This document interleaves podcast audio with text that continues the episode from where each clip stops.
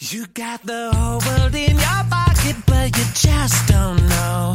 Everybody's smiling at you everywhere you go. It's like you've got that secret that everybody else wants to know.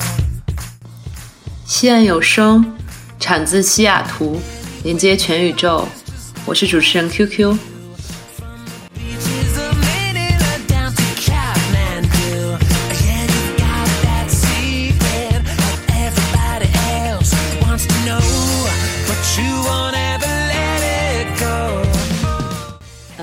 西安有声的听众朋友们，大家好！斗转星移，现在给大家拜个早年。转眼我们已经来到了二零一八年。嗯、作为我们这个一八年的开箱节目，这次我们请来了我们的重磅嘉宾。啊，其实也是之前每次基本都出现的我们的呃主播之一啊，小野人，今天来给大家呃讲一讲一个很多朋友都非常感兴趣的领域，就是呃，就是关于投资。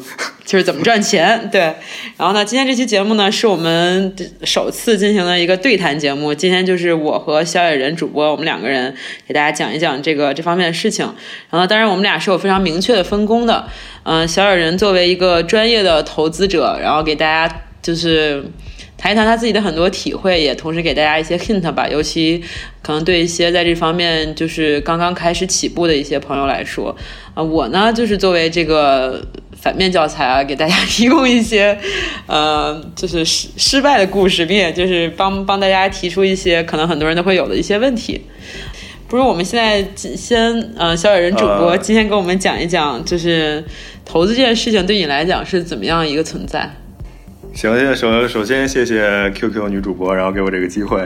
嗯，不客气啊。嗯，然后最近周围很多人都是问我关于比特币、cryptocurrency 之类投资的问题，然后正好嗯有这么一个机会，我就把我之前的一些关于投资的呃经验和教训，然后跟大家分享一下。有很多东西，呃，跟专业学金融的或者学投资的人相比，肯定还是有差距的。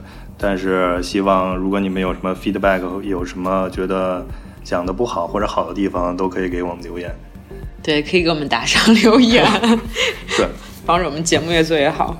嗯，然后关于对这个呃趋势的判断，我会留在最后再说。然后之前我先讲一讲关于呃我自己的 background，然后我为什么要做 trading 这件事情。对，刚才小野人主播说的意思呢，就是你们这些对比特币和各种币感兴趣的、感兴趣的小伙伴，你们要听到最后才有彩蛋，现在放弃了就没有了，不要不要想着拉到最后，没有这回事啊。那所以小野人，你当时最早是怎么开始想对投资这个领域感兴趣的呢？呃，这个事情其实也是一个机缘巧合，就是原来在大学的时候，经常强制要求选其他学院的几门选修课，然后当时我选了一门叫什么呃股票投资，然后当时那个老师讲的非常好，然后跟我，呃有一句话让我印象深刻，他就说，呃现在推动世界经济发展的主要是两个行业，一个是 IT，一个是呃金融。在发发展发展成熟的国家中，一般都是嗯，因为已经完成了呃原始财富的积累，所以他们通过金融来赚钱，就是通过钱来生钱。然后在一些发展中的国家，或者像美国，他们主要是通过科技来推动自己的经济发展，然后这样会比较厚积薄发，需要很长的时间来积累。嗯然后在呃，然后当时听完以后，正好当年是二零零七年，然后中国正是呃有史以来最大牛市，然后我就呃我就开了一个股票的账户，然后投了五百块钱，然后后来五百块人民币吗？对五百块人民币，对于当时已经是一笔巨款，嗯。然后呃投入之后就感觉很容易就赚到钱了。呃，然后之后再过一个月，正好是交学费的时候，你你懂的。我懂了什么？自给自足了吗？呃，因为呃，因为交学费的时候是呃，你可以可以在期中来交，你可以在开学的时候交，你也可以在期中交，然后是没有惩罚的。然后当时我就把我的所有学费都投到股市里了，然后期中到期中的时候直接交了大学整个四年的学费。不是不是，然后那然后当时正好赶到呃中国股市的顶点，嗯然后随后其实就是呃经经历了漫长的熊市。所以你所谓的这个顶点，嗯比如说跟现在对比来讲，就是当时是什么这样一个状况？因为当时我太小了，所以我其哦实什么印象都没有。从二零零五年到二零零七年，中国股市一共从九百九十八点涨到六千一百二十四点，然后现在，好厉害，这些数你都有印象。然后现在的中国股市只有三千三百多点，也就是说还没有超过二零零七年的顶点。所以在当时这个 range 的中间的范围，现在，啊，对，嗯哼，所以呃，其实我现在经我当年经历的可能跟现在很多人经历的有一点类似，就是在比特币里赚了很多钱，但是呃，就是就是可不可以最最后这些钱变成你的，然后你可以把它花出去，然后还要看以后的事情，所以千千万不要疏于学习。那所以这是你当年开始最早就是进入投资这个领域的心路历程吗？对，然后当时因为呃，相当于嗯，我把学费亏了很多，然后期中的时候为什么亏了？你不是赚了很多？没有没有，就是第一次投资嘛，嗯然后当时亏了很多，后来不得已就只能管家里要，然后把剩下的钱补齐。嗯然后那一件事，其实对于当时就是顺风顺水的我来说，好像是挺大一个耻辱。然后从此就 下定决心，人生的 一定要争一口气？嗯，对。但是后来就在这个学习的过程中，然后发现，呃，trading 这件事其实是一个很有很有魅力的事情的。嗯。嗯，很有魅力。哎，这方面我很少听到，比如说周围在炒股啊，或者是在买比特币的朋友提到说魅力这件事情。大部分大家都是在讲哦，我赚到了多少钱，或者我赔了多少钱。嗯，那你所谓的这个魅力，从你的角度出发是是怎么一回事呢？呃，就是说投资这件事情，其实跟其他的做生意有类似的地方，然后你要发现一些独特的机会。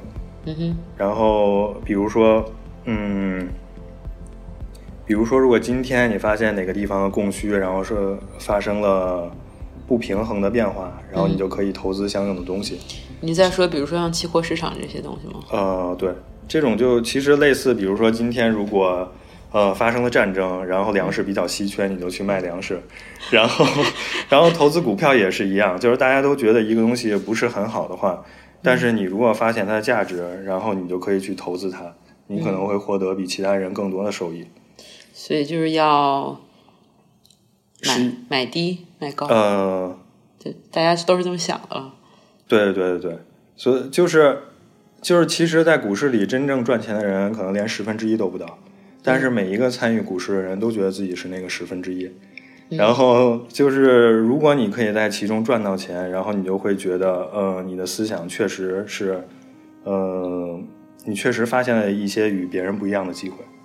OK，、嗯所以你所谓这个百分之十是基于一个就是宏观的 research 吗？对对对，所以所谓赔钱的话是是，比如说你有一个五年的期限、十年的期限，还是说我在你怎么定义这个赚钱和赔钱呢？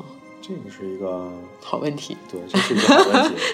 对，因为可能这在从中我期、觉得一般短期、它会定义呢，就像从九千九百九十八点到嗯六千一百二十四点，在这个过程中，嗯，赚到钱的人。然后所有开户的人，在这个过程中，他的账面是亏损的还是盈利的，OK，进行这么一个统计。就是一个中期的判断吧，相当于，比如说两年对。嗯对，然后这个就是，其实这个不像工作一样，就像任何的 business，你都是你的上限其实都是无限的。，OK，嗯，嗯，就是说你可以赚到无穷大的钱。对。所以就是，嗯。所以就是在你刚加入股市的时候，你会产生一些幻想，然后就会觉得，呃，设想一下将来的生活是什么样的，然后通过通过这个工具，你可以也过上自己想过的生活。去伦敦喂个鸽子啊，对，我想我比较想过的生活就是说，对就是就是就是说，对，就是说，比如在海边呀、然后有一个有八个 monitor 的房间，然后每个里边是世界各地的新闻，然后有一间房里边有很多乐器，可以把同朋友叫来，大家平时一起玩玩。但嗯因为股市每天开市的时间是从，呃，美国是从九点到四点，我记得，然后中国是从九点到三点，所以其实你每天工作的时间并不是很长。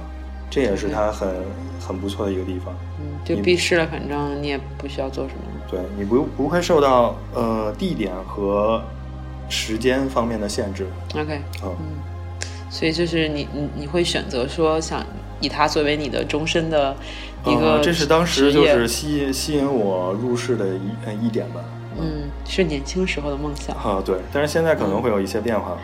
然后现在觉得更有意思的其实是第四点，就是说，嗯，就是其实做这件事情的时候，你想在投资中成功，有很多东西是反人性的，嗯哼，所以你必须要非常的了解自己。如果你做其他职业的话，你可以，嗯，比如说我如果做 IT 的话，嗯然后今天我的状态不是很好，嗯，但是我去公司看一天写代码还是可以写。对我还是可以写代码。然后我去公司，呃，看一天电影，然后开开会，然后这样的一天我也是可以拿到工资的。但是我们俩去的应该不是一个公司啊，对，但是如果说就是呃做 trading 这件事情，如果今天你的状态不好，如果你呃为自己的错误找一些借口，那你今天的结果就是亏损。嗯可以说是，比如在确定的过程中，你的那个心理状态和心理素质要非常好。呃，可以说你要你要非常清晰的了解当时你是处于什么样的状态。嗯然后你要 counterbalance 你的这种状态。就比如说，如果今天我的状态不好，你要决定有什么办法可以让我变得更好。如果我没有办法，那我今天就放弃来做这件事情。那你觉得，就是为了你达到你确定的这个目的的话，会不会也是会让你整个人每天都会比较 positive？你觉得会这样吗？呃其实是相反的啊，就是说我要尽量，因为我是一个比较 positive 的人，所以我其实我要尽量让我 negative 一些。嗯，因为如果我把 overconfident。对 对 overconfidence 是我们后边要讲的一个问题。OK，好，留一个彩蛋啊。嗯，嗯，所以就是说，呃，其实大部分人在平时做事的时候，如果失败了，为了为了保护自己的自尊，可能都会找很多借口。嗯嗯，就比如说，哦，今天运气不好啊，今天天气不好啊，然后今天状态不好啊。嗯但是，嗯，只有在 trading 这个市场里，你的 feedback 是即时的，然后是毫无情面的。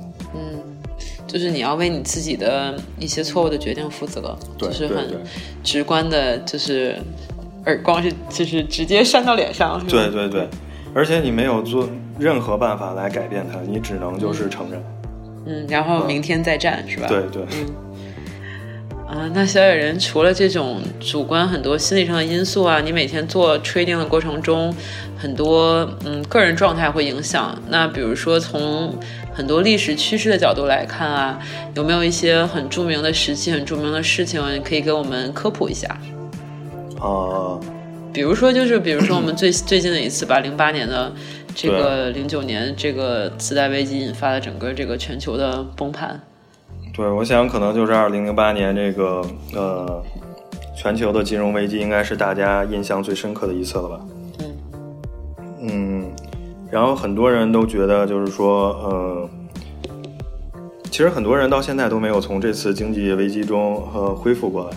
从二零零九零九年我遇到的在在股市里投资的人，到现在大家都会张口闭口就是，呃，现在是泡沫，现在是泡沫。然后 从零九年到现在已经是心理阴已影了经八九年了，但 PTSD 对对对，但大家其实还是无法从这种伤痛中就是恢复过来，在经历过那个过程中，所以呃，还有很多人抱着就是非常乐观的心态嘛，就是说，嗯，如果下一次金融危机来的话，嗯，那我可以呃，到时候通过抄底的方式，然后实现财务自由。但是其实呃，非常不幸的是，我觉得就是像这种的。嗯，金融危机再发生可能要六十到七十年左右了，因为上一次类似的经济危机是一九呃一九二九年的大萧条了。是说罗斯福在位的时候吗，美嗯，国的当时。具体当时是哪个总统？二九年吗？胡胡佛。胡佛儿，胡佛。那说到零八年那次经济危机的话，嗯、因为我知道一些大致的情况，就是可不可以你再给我们重新讲一下，就是当时的具体的一些引发的事件啊，然后对普通的投资者当时都产生了哪些像你说的这种心理上阴影是怎么发生的？哦，那你知道大致情况是什么呢？我当时，因为这也是我后来知道，我当时其实很年轻，然后也没有没有赚钱，所以也谈不上投资嘛。就我我印象中是说，美国的这个贷款就是所谓次贷危机嘛。当然，我可能说的不对啊，就是帮帮我跟大家更正一下，不要给大家传播错误的那个知识。就是说，因为你房贷嘛，这个事情就是很多，嗯，有点像就是怎么说滚雪球一样吧，就是很多其实没有没有钱买买房子的人，包括他们可能付不起那么高的首付，就因为一般美国的房子的首付至少要至少要十以上吧，一般平均可能十五到二十 这个样子，就付不起的话，当时但是就是会银行可以接受这种有可能会出现零嗯首付的这种情况，然后就可以接受，然后又反反复的滚起来到就是相当于债务一直在累积嘛，就是房子的这个。就是因为你买房子只付了一部分首付，剩下就是其实是你的债务嘛。嗯，然后就是这样到最后，具体怎么崩掉的，其实我有点不是很懂那边，但是我知道大概其实是这样了。你再给我们讲讲呗，OK，我觉得就是 QQ 基本已经把百分之八十的，说的跟真的一样。把百分百分之八十的事件都说出来了。就是其实，呃，就虽然金融危机发生在二零零八年，其实这件事情的伏笔，嗯，是在二零零一年，就是当时，当时发生了九幺幺事件，嗯然后又发生了比较大的关于呃会计审核的丑闻，有一家公司的股票从九十跌到一块钱，是然后那个嗯。Icon，icon，嗯，哦 OK，那个是美国历史上比较有名的叫呃 accounting scandal 嘛，嗯，我只我记得是是什么雷曼兄弟还是什么相关，是一件事情。是一件一是一个能能源公司。然后因为这件事 trigger 了很多公司，然后都发现了相同的丑闻，当然是在二零呃零一年之后。嗯嗯，然后呃，还有一件事情就是一九二零二零零零年、两千年和二零零一年，其实还是互联网泡沫破灭的时候。嗯然后就这几件事同时发生，虽然当时美国的经济非常好，但是也受到一些呃震荡，所以当时政府就是做了一系列的决定，就相当于现在量化宽松、降低利率来增加流动性。嗯然后，嗯，这块儿就引入引入了一个概念，就是说，嗯，为什么我们都要关注利率？嗯其实利率的意思就是说，当你降低了利率，你借贷成本就降低了。嗯这样的话，呃很多人就可以，嗯，借更多的钱，嗯，然后去消费吗？可以去消费，可以去投资。嗯所以一旦降低利率，其实造成的结果就是，嗯、在整个的系统里有更多的钱。嗯但在你所有的产品、服务、金融资产总和不变的情况下，如果你的钱变多，那就相当于它们的价格就会升高。钱的价格。嗯，就是你购买这些东西的价格就会增高。嗯，因为钱不值钱了嘛。对，嗯然后你如果想想，如果就是大家想买的服务和想买的产品，嗯，就是已经达到饱和的程度，那这些钱就都会流入到金融资产里面，嗯也就是会推高，比如像股票，然后房市的价格。嗯然后当时疯狂到什么程度？就是美国呃连续降了十一次利率，从六点五降呃五两千年五月份的六点五降到了二零零一年十二月份的一点七五。哇，嗯这这是多长时间？一共？嗯，一年十一次不到一年一年半的时间降了十一次利率。就可以给大家一个，如果不了解这个朋友一个科普，现在美国的利率大概是多少？现在美国利率比这个还要低，现在的基准利率应该是零点零点呃零点五吧。OK，这跟我们买房子所谓的这种利率是不是一回事情？呃，这个是基准利率，然后你的房贷利率可能是在它的基础上还要再加一个 premium，OK，嗯，所以，嗯，所以其实这件事就埋下了一个伏笔，就像刚才说的，呃，就是其实美国的，呃，人们的需求并没有那么大的增长，但是钱越来越多了。所以这些钱最后就都流入了金融资产，然后推高了房地产。然后更致命的是，嗯，就是因为房地产一直在涨，所以大家都处于一种非常乐观的状态。然后很多政府颁布了一系列法案，给一些低收入或者甚至没有收入的人买房的机会，他们也可以负担得起房子。这个就造成了很多所谓的坏账，就相当于这笔钱借出去了，但是最后可能很大概率是还不了。嗯，就比如说所谓贷款嘛，就是借钱的过程，然后零首付，像你所说的这个买房子对啊，那他就可能永远也还不上这个房贷。对。嗯然后在这个是买方，然后从借贷方就是呃银行来说的话，他们因为非常的乐观，然后一直在通过借贷的手段来增加自己的收入，所以他们也开始进行更 aggressive 的一些产品的发放。就比如说，他们可能把手中的一些呃坏账，然后打包，再再卖给其他银行。相当于在原来的借贷基础上，然后又进行了一次借贷，嗯这个就叫所谓的刺激信贷。嗯，另外的话，像我们观众朋友如果对这个所谓把债务打包啊、次贷危机这方面有什么嗯更感兴趣的，回头我们会把一些引用的相关的东西，回头我们都贴到公众号里面，大家可以来看，关注我们公众号。所以就是呃呃非常高杠杆的投资行为，然后就其实会增加呃收入和负债比。就是在你每次进行房贷的时候，他们都会做一个相关的评估嘛，就是希望你的债务不要超过你收入的百分之多少。啊但是你想想，对对银行来说的话，如果他用了非常高的杠杆，然后发行了非常高杠杆的产品，嗯然后这样他，嗯，这这样这样他呃，他借出的债务可能是他自己拥有资产的呃十十倍、几十倍，甚至。呃，就是在当时 金融危机的时候，呃，大家进行的统计是，当时的杠杆已经到了三十和四十倍。哎，我先替小伙伴们提一个很小白的问题：什么嗯是杠杆？哦，这个其实是，嗯，那就要大概呃介绍一下关于呃信贷周期的问题。嗯嗯，就是说，其实，在整个的这个经济系统里，嗯，是有买方和卖方的。嗯。然后买方是包括嗯政府、个人、business，嗯。然后卖方是包括服务、产品、金融资产。嗯。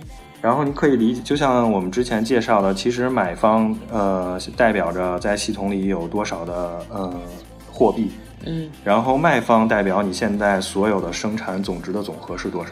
嗯，可不可以也理解成，比如说你把它换成换算成实际的商品，就是卖方相当于是拥有所有的就是实际实际的物资嘛，它的资源，呃出售的是它的拥有的资源，它的只是在这个嗯、trading 的领域里是它拥有的金融资源，对。然后买方就是来获取这些资源，然后再对，其实就是一种供需，然后在供里边是你所有的呃产品服务，嗯。然后在呃需要的人就是整个系统里，然后流通的货币的总量。嗯。然后其实理论上的话，应该是你有多少呃货物、服务和金融资产的话，你就应该发行多少的货货币，嗯。嗯，那但是要怎么给这些金融资产定价？这是由政府什么决定的吗？还是市场呃决定的？就是其实，嗯，随着生产力的提高，然后你生产的东西越来越多，其实，在你的供的一边应该是越来越多的。然后，如果你的钱的总值是不变的，这个一些产品的价格应该是下跌的。嗯啊，但是呃，就是因为为了加速经济的增长，然后其实政府就进行了这种借贷行为，嗯，就是比如说，如果我有一块钱的话，我的收入是一块钱，我可以向银行借四块钱，这样我就可以花五块钱。嗯。然后我花的这个五块钱其实是另外一个人的收入，然后他收入五块钱，他又可以向银行再借二十块钱，这个就是所谓的杠杆。嗯，就是说是一个扩大流动资产。对，就是说，就是说，其实你有那么多钱的话，如果你花不完也没有必要。那这样的话，你还不如把这个钱借贷出去，然后，呃，在可以还得清的条件下，然后甚至比你拥有的钱借更多的钱出去，嗯，然后通过这些钱再投资，然后继续促进经济的增长。就是投资领域很重要的观念概念，我可不可以理解为说，我实际上没有这么多钱，但是我我要我花的是比我现在拥有的钱更多的钱，或者是我我操纵的是比我现在拥有的钱更多的钱。对，其实这个是为了满足人性，但是是所有金融危机的根源。嗯，就实际上不、就是并不应该操纵这些并不存在的钱。对，就是其实，嗯，我们花的钱是还没有赚到的嗯，啊。我应该牢牢记这一点，多花钱。嗯对，然后就是，就是因为银行在一定程度上，嗯，它有它拥有很小的资金，但是它发行了很多的呃债务，嗯这样使得在整个系统里流通的货币变得越来越多。嗯然后当这种债务无法偿还的时候，然后银行就会处在一种呃破产的边缘。嗯也就是说，他之前所拥有那些东西只是虚拟的，其实只是他账面的亏损，而不是盈利。嗯，那比如说这种宏观的经济现象的话，你觉得对嗯投资者来讲，就是这种宏观现象发生的影响，我作为投资者，你要关注哪些方面，并且注意注意你个人的哪些投资行为呢？嗯，对，其实这个是呃，对，这是一个非常重要的问题。就是很就是呃，很多人在投资的时候可能会关注一只股票，然后关注一个行业，但是其实呃，最应该关注的是，应该我们处在这个经济周期的什么位置。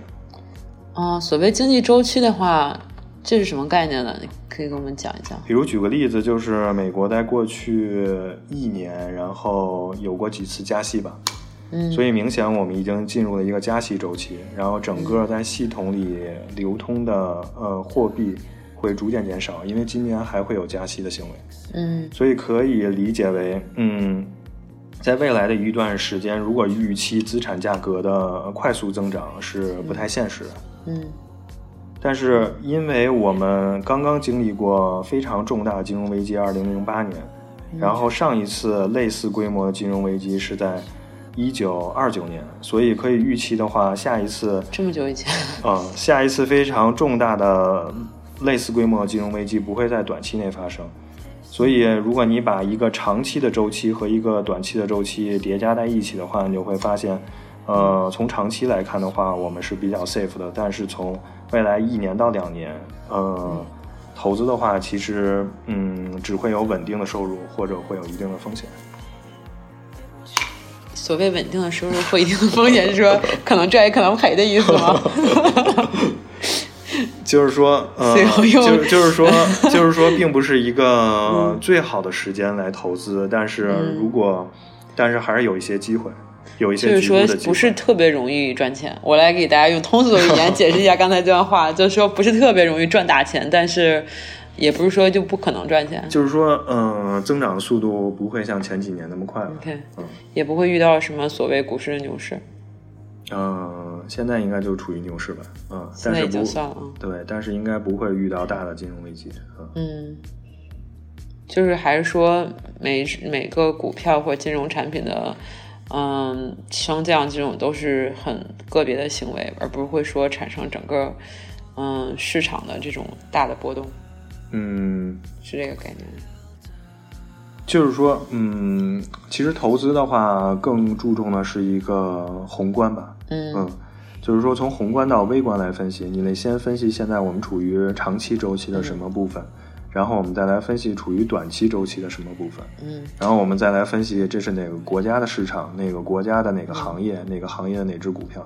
嗯然后如果只看一个局部的话，判断的准确率会非常低，因为，嗯、因为如果现在是熊市的话，百分之九十九的股票都下跌，你怎么能确定你就能选中那百分之一呢？嗯嗯。嗯，所以现在在牛所谓牛市的情况下就，嗯，那你的选择是要，就是就遵从怎么样的一个基本规律呢？嗯，就是给大家一些干货，就是比如说一些小的 hint 了，就是像你所所说的这个，要看宏观宏观的经济的走势，然后宏观的一些影响，那比如说，就是眼下，嗯，比如说有这么几几个 option 在你面前，可能大家都觉得是比较好的选择。如果你真的最后决定选择其中一个股票，就就拿股票举例吧，嗯然后在其他的跟其他金融产品相比啊，就是你一般会遵从的几个步骤啊，或者你最后怎么会怎么选择？啊、简单的举个例子。其实就是原则啊。其实是有很多工具来分析一只嗯。股票的，最主要，嗯，看你比较熟悉哪个行业，然后你嗯。对什么更了解。嗯。然后像我本身是做 IT 的，我可能对科技公司会更了解一些。嗯，就比如说这几这几个大的对你，比如会了解他们的，嗯 flag，对，比如像这几家公司，你会了解一下他们现在的政策是什么样的，嗯在未来几年有什么样的发展，然后你看不看好这种发展？嗯然后包括你跟里边的人来聊一下他们的 culture 是什么样的，然后你嗯对这种 culture，呃，造成了影响。对造成影响会有一个预期，嗯嗯，然后这些就通过这种方法，你其实就可以，嗯，选择一家比较好的公司，然后来决定嗯分配多少的钱在里面。嗯，那你分配有没有什么基本原则啊？或者你会用一些什么 tool 来做你的 port 嗯 portfolio 吗？嗯，当然最就是最有名的就是你要选择一个组合，然后他们互相之间是没有任何的相关性的。嗯，就比如说，你可能选择两个行业，这两个行业不是上游下游之间的关系，嗯然后或者你不可能两 flag 每家公司都要投把所有的钱投在这四家公司，嗯你可能会投资一些实业的公司，投资一些金融的，然后再投资一些科技的。嗯，甚至你甚至你 diversify 你的 port- 对。甚至你可以比如投资不同国家的，你可以投资中国的基建，然后投资美国的科技，然后这样就更 diversify 你的 portfolio。嗯然后这样的话，其实你可以降低你的 portfolio 的嗯风险。对，风险这风险的定义，大部分时候指的就是你的 portfolio 的波动性。嗯嗯，嗯如果你本如果你在如果你赚百分之百，但是你跌的时候跌百分之二百的话，其实你这个 portfolio 有点惨。是还是很 risk 的。嗯嗯，哎，这个蛮有用的哎，就是因为像我作为小白，就会想扔在很多，比如说很 safe 的，嗯，里面，然后就是最后发现他们都是相关的。嗯，那比如说，在我看宏观经济走向的情况下，嗯，比如说现在可能预测现在就是整体经济形势都不好，嗯那所以你的建议是，那在这种情况下，投资者如果还想持续的在做投资，那我要做什么呢？就是买一些低风险的，嗯，option 吗？因为比如说，你嗯所谓作为一个稳定在投资的人，不管你是所谓经济形势好不好，还是就股市的熊市牛市的时候，你总要做些什么嘛？嗯还是说你建议就是不不作为呢？就是你的在不同嗯经济形势的情况下，从宏观角度来讲，你会给大家一些什么建议？问这么专业，就是就是说，其实最主要就是看你能承担的风险是多少。就是你做投资的话，你要想好了这个产品它的波动率有多大。就比如说股票，可能最多你会亏百分之二十，但是你做期货的话，可能会把你所有钱都亏掉。你做房地产的话，可能亏的几率非常小。然后你最主要是要衡量一下你想有多的，呃，你能承担的风险是多大，然后你再把相应的，嗯、相应的资金投入到对应的东西里。比如说，你想买一只股票，然后你觉得，嗯，如果亏超过一万块钱，嗯，对你来说能接受。你就不能接受了。那你就是，呃，通过这一万块钱和它的波动率百分之二十，你反推回去，你应该在什么价位来买这只股票？嗯你应该投入多少资金？嗯如果这样的话，那你就只能投入五万。如果你投入更多的话，呃，百分之二十就大于你的一万，到到时候你就承担了你本来不承担不了的风险。嗯，就是说，嗯提前要设定好你的预期和你的底线。对，嗯，不要就是一开一开始就是非常过于乐观的想象，就是一切好的对结果。对对对嗯，对，这个我觉得很有道理啊，就是因为大家都很容易就是盲目乐观嘛。嗯那从，嗯，那比如说刚才还是回到我刚才的问题啊，就是在这种情况下，你会建议，比如说经济形势好的时候，就是多在股市做投资，或者说是有有偏向吗？就是对于不同的金融市场，哦在经济形势不同的情况下，会比如说经济形势不好的时候，我就选择一些更 safe 的一些投资。对我自己总结出的一个规律，也是我自己经常用的，就是说，呃，第一次投资的时候一定要投比较 safe 的资产。所以第一次是刚刚入市入市入这个刚开对，就比如说，你可以有指数基金，可以有房地产，嗯可以有股票，然后可以有 option，就是期权。嗯，然后它的风险是逐渐增大的。但是你第一次投资的时候，尽量投一个比较稳定的产品。就比如说，可以这么举例，呃，我买一个房子，然后买完之后我赚了十万块钱，嗯我可以把其中的五万块钱拿出来，然后再去投资一个更 risky 的产品。嗯然后，如果我在那个产品赚钱的话，那我可能赚的就要比这五万块钱多很多。嗯然后我又可以从中拿一部分投一个更 risky 的产品，嗯所以这样保证，即使所有，嗯，整个系统的风险是比较小的。就是比如你最 risky 的那个产品全部亏完了，你的整个系统还是在盈利的。嗯，嗯是，就是你相当于这也是就是一个层级的概念嘛。对，就是你逐步给自己。就就像你说的嘛，就你最热最亏赔钱了，你也不是真的在赔钱。对，嗯，所以刚上来的话一定要谨慎。如果你刚一上来就亏损的话，其实给你陷入了一个非常被动的局面。嗯，嗯，你不但，嗯，进退两难。对，就是就就是即使有好的机会的话，你也很难再去，嗯，有现金流去投资。嗯嗯对，我觉得说的很对啊。嗯尤其刚开始，像比如说还是很是小白的阶段，刚刚进入这个所谓投资领域的话，就要来多关注我们的公众号，多向 CEO 多向我们小野人 CEO 请教学习。然后他的联系方式，回头我们可以、啊、看看我们发的文章。嗯，对啊，我觉得刚才那些 tip 都给的很好，就是尤其对于可能在这个领域比较新的朋友来讲，我觉得是很好的、很好一些启示吧。啊那刚才你也说了很多，比如说你在投资过程中会有所谓 overconfidence 啊，会有嗯一些心理上因素造成的对你投资决定的影响。哎，这方面我其实还蛮感兴趣的，就是你刚才提到的一些地方，能不能跟我们再具体讲一讲？，OK，其实这部分是呃整个交易最有魅力的部分了。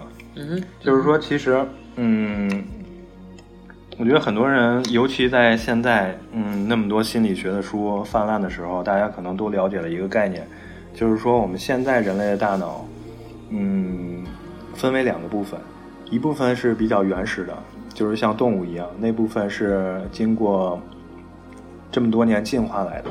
嗯然后比较理性思考那一部分，其实只是近几千年才进化出来的部分。嗯也就是说，每一个人都同时保留着两种互相 conflict 的思维方式。嗯，嗯，有两个小人在打架。对。然后比较原始的那一部分，其实在很大程度上还是在控制着我们，这就是人类思维的缺陷。嗯，这就是为什么人喜欢吃高热量的东西，还是很难减肥。对对对，因为在因为在原来那个时候，你碰到一个地方打猎，然后你就要拼命的吃，这样 你是在认真解释我刚才说的这件事？对，然后这样就，然后这样嗯这样这样就可以存储很多热量，啊因为经常你当这一块的猎物打完了，你就不知道下一次在在什么地方可以找到食物了。我仿佛在跟高晓松对话，我感觉。嗯，那回到刚才你所说的这个，就是动物原始性的部分，在嗯投资方面就是什么样的表现呢？对，我先给你做一个测试吧。好紧张，嗯讲。嗯，就举一个例子，我现在呃有一个硬币，嗯然后是一个 balance 的硬币，就是说它正面和反面的几率都是百分之五十。嗯如果是反面的话，你会亏一百块钱。嗯如果是正面的话，赢多少钱你才会玩这个游戏？正面的话，赢赢三百块钱。OK，嗯，呃，对，随这便说的。对我觉得这个这个答案就非常好，这就体现了人脑的缺陷。来，快给我们讲讲。对，其实在这背后是有一个就是心理学的研究的，就是这个其实叫风险厌恶。嗯就是说，其实从理论上来说的话，嗯，百分之百五十、百分之五十的概率，嗯那你只要赢一百零一块的话，你就可以赚钱了。嗯但是为什么所有当当以前这个实验做的时候，通过几百人，他们的平均值是二百？哦 我比他们还那个啊缺陷还大。也就是说，这个值越大的话，嗯证明其实你的风险是越厌恶的。你想想，只有你挣二百块钱，你的快乐才会抵消你亏一百块钱的痛苦。痛苦嗯啊，对，所以这就是，嗯，这个就是其实在，呃生活中啊和投资中都会遇到一个问题，嗯就是很多人在赚钱的时候，然后他会很快的把这个赚钱的股票卖出，嗯然后在亏损的时候，他会一直坚持着，然后希望它可以涨回来。嗯因为呃，人类是风险厌恶的。你如果赚到一点钱，你就不希望失去它；嗯如果你亏钱的话，嗯，你就不希望把它兑现。嗯，不希望它变成真的。对嗯所以也也可以解释，就是其实人类大部分在只有碰到了非常好的选择之后，他才会选择改变现状。嗯如果只是比现在好一点的话，他可能会选择安于现状。嗯嗯，嗯，所以这、这是对，哎，对很有道理啊。这个其实是人脑的一个缺陷，也就是说，我们所有的人都会有这个问题，不光是业余投资者，然后在专业投资者中进行了这样的分析，然后这个数字是一百七十，也就是说跟二百没有太大的区别。所以说就是就是应该所谓启示，就是说我们要争取多走出自己的 comfort zone。呃，对你需要设计一些策略，然后来 counterbalance 你的这个缺陷。缺陷嗯，嗯尤其在一些你容易犯这个错误，你又给你造成了你不想、不想要的结果的方面。比如说，就像刚才你讲的，要设定一个所谓风险，你能承受最大风险的底线。就比如说你，嗯、提前就给自己预设好，说，比如说我已经亏到了百分之十，我就把它卖掉。对对对然后，就是这是我的底线，我不能亏更多了，我不能承受亏更多了。就是提前就是制定好的策略，而不是要说这个事情已经发生了，我在想我要怎么办。对对对，这这个，嗯，对，这是一个非常好的解决方案。好，又学到了。啊，这其实正好是我们要说的下一点，就是说，嗯、有一个心理学的因素叫 empathy gap 嘛，就是说叫情感鸿沟，就是说你在情绪，嗯，你在带有情绪的时候和不带有情绪的时候，可能看待一件事情是完全不一样的，而且你会 underestimate，就是低估这种不一样的程度。嗯。就举一个例子，比如科学做过一个实验，就是说，嗯，他问一个人，就是说你走进一个森林，嗯。现在你发现你忘带了一样东西，你觉得是食物还是水？嗯。嗯，然后分为了两组来测试，一组人是在去 gym 之前，然后一组人在去 gym 之后。然后你会发现，去 gym gym 之前的人会觉有百分之六十一的人，然后觉得呃我忘带了水，嗯然后去 gym 之后有百分之九十二的人觉得自己忘带的是水。嗯啊因为他渴了。对，也就是说，呃，你在你的情绪的支配下，然后你会做出一个你自己根本就想象不到的决定。嗯，可是去完这不会也觉得很饿吗？实验失败。我是在想，我从 gym 出来，我是更饿还是更渴？可能一般是更饿，毕竟 gym 有水喝。有道理啊。没没关系，然后回到刚才的问题。所以这个其实是，呃，大家都在说拖延症，拖延症，这个就是拖延症的根本原因。嗯就是你有的时候在想，嗯、我要做一件事情，但是等你真正开始做的时候，你会发现，呃，你远远低估了那个困难和你当时的那种厌恶的情绪，嗯然后你当时的那种厌恶的情绪会完全阻止你来做这件事情。嗯，所以所谓的反映在投资上，就是你会做出一些嗯非理性、不正确的决决策，对，就是比如在受你的坏情绪影响。嗯，对，就是我相信，如果大家看到一条非常坏的新闻的时候，肯定会非常冲动，想把手里的股票都卖掉。然后碰到一条好的新闻的时候，可能会非常冲动地想买进。在那个时，然后你事后都会觉得自己为什么要做这样的决定。嗯然后那一时刻，其实你就陷入了这种原始大脑的控制。嗯，但是。那比如说，什么时候你是理性的做，就是根据这种信息来做出选择呢？这跟你，比如说冲动的做选择区别在哪里呢？什么情况下是所谓我是冲动的看到一条信息，我做了一个决定？什么时候是我是通过理性分析一个信息而做出了决定？嗯，是一个 timeline 的区别吗？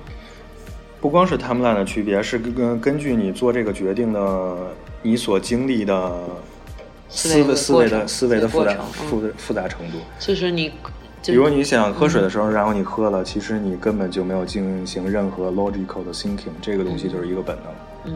嗯，啊，但是如果你、嗯，你是不好意思 就是你那个，比如说分析很多信外来信息的时候嗯，如果你收集了足够多的信息，并且进行了一些。嗯，真的理性的思维分析和处理，这样你做出的决策，你认为就是比较理性的。对，相对于比如说你看到的信息，火速的就把你手里的股票买进或卖出。对嗯，明白了。对，所以就是其实，在你冲动的时候，你的原始的大脑是会呃压制你的理性的大脑的。嗯所以最好的办法就是在你嗯、呃理性的时候来提前做好一些决定。嗯，然后当你冲动的时候，你可以用它反过来压制你嗯冲动的大脑。哎，那像你刚才说的这些点，我觉得其实总结起来都是说，我要提前就是做一些决策，对就是你不要一切都等到事情发生了之后你再做反应，对就是要 be proactive instead of reactive。对对对对、嗯对对对，这个像我们平常工作啊各方面其实都是这样子。对所谓要做这个 strategic thinking 嘛，不就是说我要提前 准备好很多没发生的事情？对。嗯然后呃，刚才提到就是说，嗯，我做 trading 的时候，其实我要让自己稍微悲观一点，不能太乐观。就是因为乐观的话，也会造成 overconfidence 这个情况。嗯，这是你个人情况吗？还是嗯、就比就比如举一个例子，为什么大家都会参与到这个市场？比特币吗？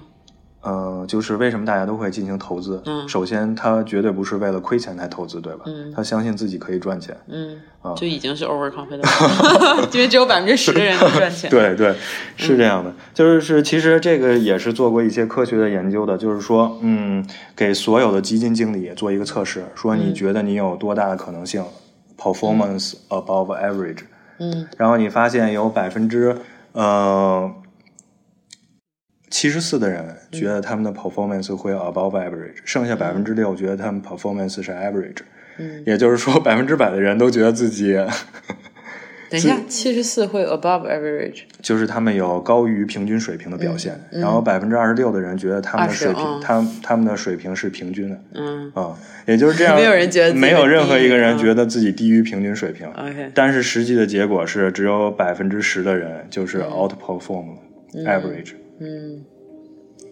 是，所以大家都是 overconfident，嗯所以大家就是呃，在进入这个市场的时候，然后都会觉得自己可以预测自己的想法要比其他的人更好，然后自己的判断也要更准确。嗯但是其实这件事情是，嗯，几乎是不成立的。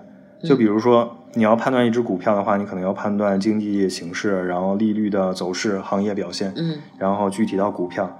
如果每一步你的判断准确率是百分之七十的话，然后你把这个结果算出来，你四项都判断正确的准确率只有百分之二十四。嗯，也就是说，大部分可能你是一个错的。累加最对最终，嗯对，总有一个环节你会判断错。嗯是啊，嗯，嗯，感觉更更更不敢更不敢动作了，所以呃，对，所以最终的嗯，如何解决这个问题，就是你需要有自己一套的客观的分析方法，嗯然后通过这种分分析方法得出的结果，嗯，你通过它来进行一定的判断，然后你要知道你自己的成功率有多大。嗯。另外一方面讲，比如说对于一些比较初级的投资者的话，有没有一些特别的工具啊，一些信息网站啊，或者是一些什么嗯、呃消息来源啊，你觉得是非常有用，然后又比较有一些综合性的指导指导功能的一些东西，给大家推荐一些。呃，比如说你做的产，你做的 model 是吗？我感觉就是新闻其实是一个比较好的掌握大众心理的方法吧。嗯，你是说就是什么新闻都都算吗？对，general 的新闻。就比如你去彭博呀，或者路透社啊，然后看一些新闻，这些新闻，嗯，它报道其实就是代表现在大众的观点，嗯然后你通过他们的想想法，你可以反推回现在这个经呃股票啊、经济啊都处在一个什么阶段。嗯，但是媒体的很多报道不会有一些偏差吗？就是媒体有它的指向性、导向性。对啊，就是因为你知道他要把他你指向到哪儿，所以你可以反推回，然后现在其实在哪儿。好像明白了。那我可以具体再解释一点，就比如说在呃比特币去年九月份的时候，然后中国禁止了呃比特币这件事情，嗯然后当时比特币从四千五百呃五百美元一个跌到了三千美元一个，嗯但是之后一路涨到了两万美元一个。嗯。所以在当时出呃那个负面新闻的时刻，可能所有的人都控制不住会把它卖出去，但偏偏那个时候其实是一个最好的买入点。嗯。嗯，所以就是媒体在导向你来做一件，嗯、它背后的利益群 stakeholder 利益群体想做的事情，然后你你需要，嗯、比新闻本身要多想一步，然后找到它背后的人是想让你怎么做，然后你反向来做。嗯，就是也可不也可不可以这样说，就是你要多数时候你要反反大众的思维，就是你不要随大流，虽然大家都很容易随大流。对，其实随随大流这件事情也是就是原始的人脑袋控制的，然后其实是非常难，嗯，来来阻止的。嗯嗯，就是人们做过一个研究嘛，就是说，嗯，比如有两个模模棱两可的答案，但是非常明显，其中一个是正确的。如果你单独来判断的话，但是如果三个人一起来判断，前两个人故意说错的答案，然后第三个人会有百分之呃六十的可能性也说错了答案。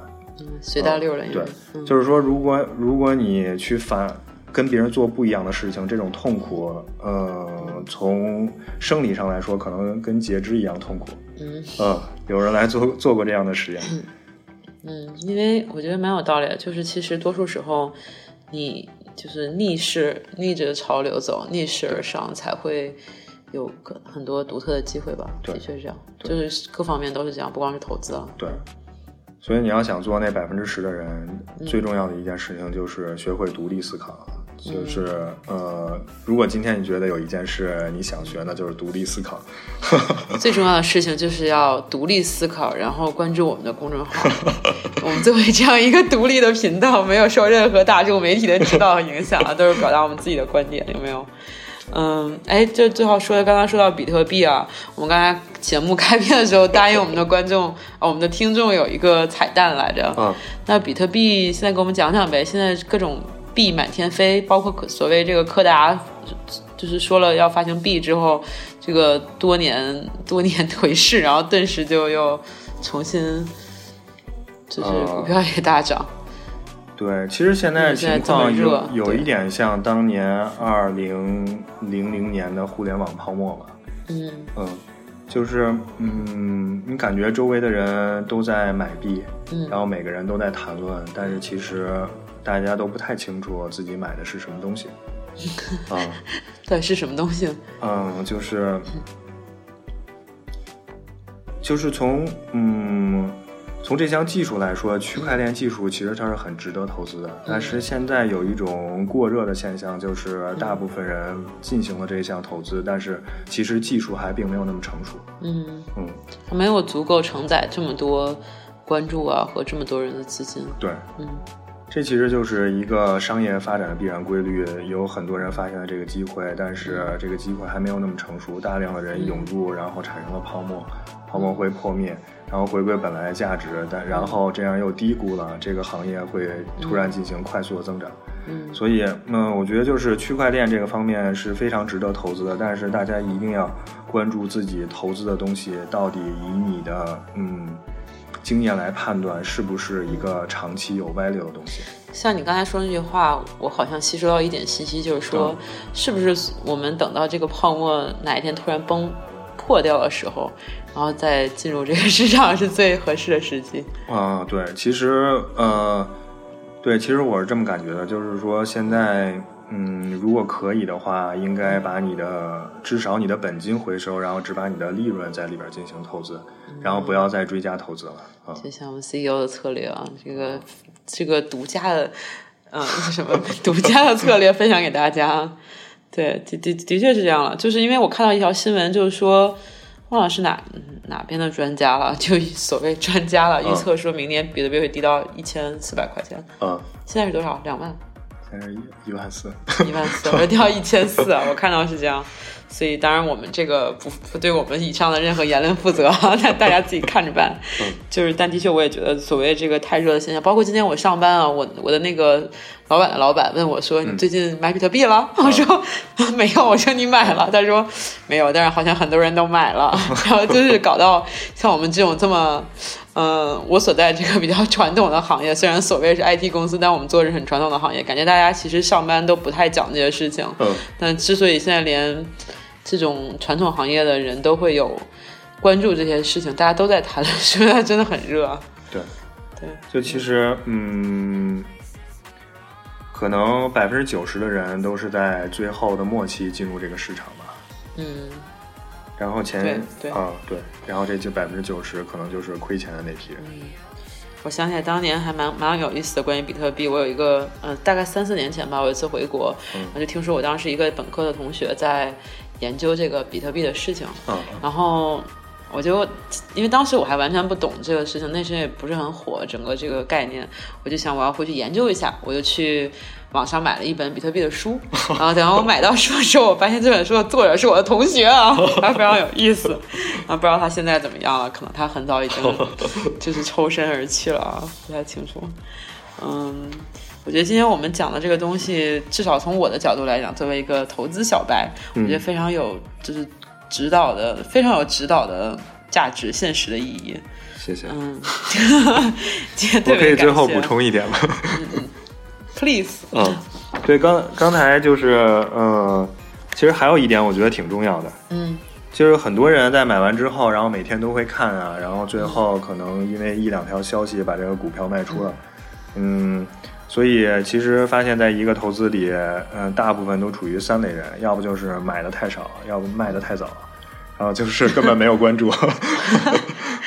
所以，嗯、所以如何成为就是不要成为卖的太早的这类人，嗯，最主要是因为，嗯，这个也是你的原始大脑在驱动的。嗯就比如说，之前有人做过一个统计，就是，呃，点球射门的时候，嗯射在中间右边和呃左边的概率各是三分之一，嗯但是守门员其实有百分之九十的可能性会扑到左边和右边。嗯然后他们之所以这么做，最主要的原因是觉得如果自己什么都不动，然后没有扑到球，会觉得很难看。你要有作为。对，嗯所以其实人类是希望不停的有作为，然后让别人看见的。但是这一点其实在大部分时候并不是很明智的。你应该选择一个明智的时机，然后做正确的事。哇，升华了，升华了。然后，然后再举一个例子，就是说，比如有一场比赛，然后输了球了，A 队和 B 队，嗯。然后 A 队教练决定换三个人下一场，嗯。然后 B 队教练决定，嗯，保持原来阵型不变，嗯。然后大呃交给两拨人，然后让两拨人来判断，就是说哪个教练更有可能后悔。嗯。但是根据嗯，如果说第一场比赛是赢了的话，嗯。然后换大家都会觉得，呃，第二第一场比赛赢了，第二场比赛输了，大家都会觉得换人的那个人是会后悔的，嗯。因为他做了一些事情让这个球队输了。嗯。然后如果第一场比赛输了，第二场比赛还输了，大家都会觉得那个没有进行任何作为的人他会比较后悔。嗯。啊、因为他没有做任何事情。嗯。但实际，所以这个结果就是大家都愿意做一些事情来改变恶劣的环境，但是有些时候根本就是没有任何必要的。对，所以 嗯满满嗯，满满的那个负能量，我觉得说的特别有道理啊。对对啊，所以所以呃，对，总结为最后一点就是说，嗯，就是说，其实人类的大脑是有很多的偏差的。然后你做决定的时候，一旦发现你的这个决定，呃，不够慎重，很有可能就是陷入了某一种偏差。嗯所以，呃，很多经典的名句说的还是有道理的，比如“三思而后行”。可以可以，对。就包括我们今天讲的很多这些理，嗯、这些概念啊，这些研究的这些结果，这些实验，到时候我们那个小野人 CEO 都会给大家一些链接呀、可以让大家感兴趣，可以再 deep dive 一下。嗯。OK，嗯。好，今天我觉得特别特别有收获，啊真的不是为了特别那个讨好 CEO 让 CEO 给我发 offer，就是觉得好像有很多的指导意义，不光是不光是投资方面了，包括所谓很多我们研究这些心理的因素，其实对我们做很多其他事情，我觉得也是有挺有帮助的。啊，对，如果大家觉得有什么地方说的不准确，或者有什么问题，嗯，或者有想知道事情，都可以给我们的女主播留言。给公众号留言啊，就到时候我们会有那个智能机器人在后台回答大家的问题。好的，好的，今天特别感谢小野人主播给我们上了这么生动的一堂投资 one one 好，谢谢大家，谢谢大家。